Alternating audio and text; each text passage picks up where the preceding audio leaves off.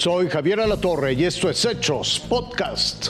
El violento fin de semana en Zacatecas con ataques y bloqueos carreteros. La Suprema Corte invalidó la Ley Federal de Telecomunicaciones y Radiodifusión por irregularidades en el proceso legislativo. La historia del niño genio de 12 años que inicia la universidad en Quintana Roo con camiones, tráileres y autos compactos incendiados bloqueando importantes arterias viales. Así fue como comenzó el fin de semana en el estado de Zacatecas. Los incendios fueron provocados por civiles armados que despojaron en el camino a los conductores para después prenderle fuego a las unidades, de acuerdo con el comunicado de autoridades.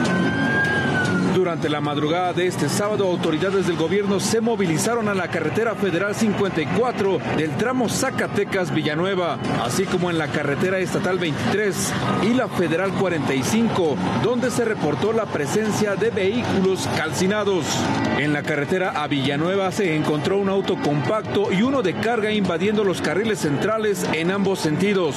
Algunas unidades motrices resultaron dañadas en este mismo tramo, ya que fueron arrojadas estrellas punchallantas. Dentro del territorio de Fresnillo se hallaron daños en la carretera a la estación, en la comunidad La Labor de Santa Bárbara y en San José de Cabrales. Se localizó un tráiler, otro quinta rueda, un tractocamión y una pipa ardiendo en llamas. De acuerdo con las primeras líneas de investigación proporcionadas por la Fiscalía del Estado, estos hechos son la reacción a golpes efectuados contra la delincuencia durante los últimos días.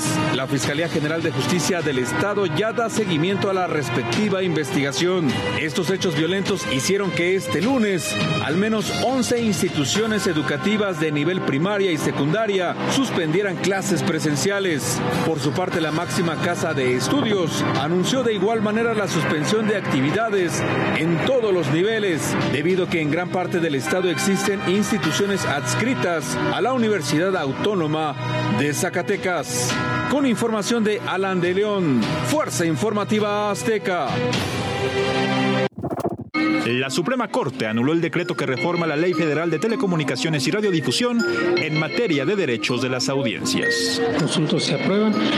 Por unanimidad se concluyó que había diversas irregularidades y vicios legislativos advierto que hay violaciones graves que afectan, trastocan estos atributos democráticos, dado que no se respetó el derecho de participación de todas las fuerzas políticas.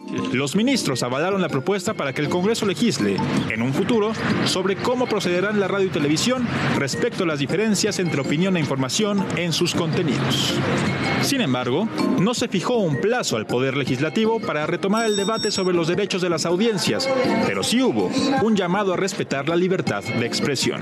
A fin de que el Congreso de la Unión, en uso de sus competencias constitucionales, legisle de nueva cuenta sobre los derechos de las audiencias con pleno respeto en el ejercicio de la libertad de expresión de quienes comunican sus ideas en las radiodifusoras y televisoras del país. Será hasta que el Congreso conozca la sentencia cuando sepamos la forma en que deberán proceder los medios de comunicación electrónicos. Javier. Tan solo 12 años de edad, Iker Dakak inició este lunes 29 de agosto sus estudios en la Universidad Autónoma de Quintana Roo con sede en Chetumal. Iker habita en la capital de Quintana Roo junto con su madre y abuelos y desde pequeño comenzó a demostrar su avanzado coeficiente intelectual. Para mí era normal que él aprendiera inglés y que en el kinder ya hablara inglés conmigo. Estudios realizados en Mérida, Yucatán, revelaron que Iker posee un coeficiente intelectual mayor a 130. Para empezar me dijeron siempre Em, no es fácil, pero te vamos a explicar que él es un niño que, que salió con el promedio más avanzado con la inteligencia. Y en tan solo un año y medio concluyó el nivel básico y media superior. Las matemáticas e inglés son sus materias preferidas. Me gustan las matemáticas ya que puedo estudiar teoremas. Básicamente las aplicaciones son muy, muy complejas. Y me gustan mucho las cosas que son así.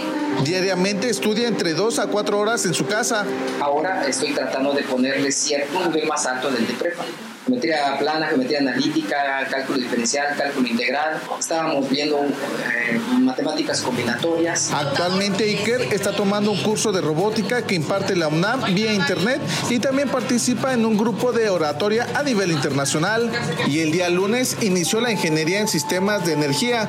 Autoridades en educación han informado que es el primer niño en Quintana Roo que está cursando la universidad a su corta edad. David Kamal, Fuerza Informativa Azteca por 8 de igual a 30. Hasta aquí la noticia, lo invitamos a seguir pendiente de los hechos.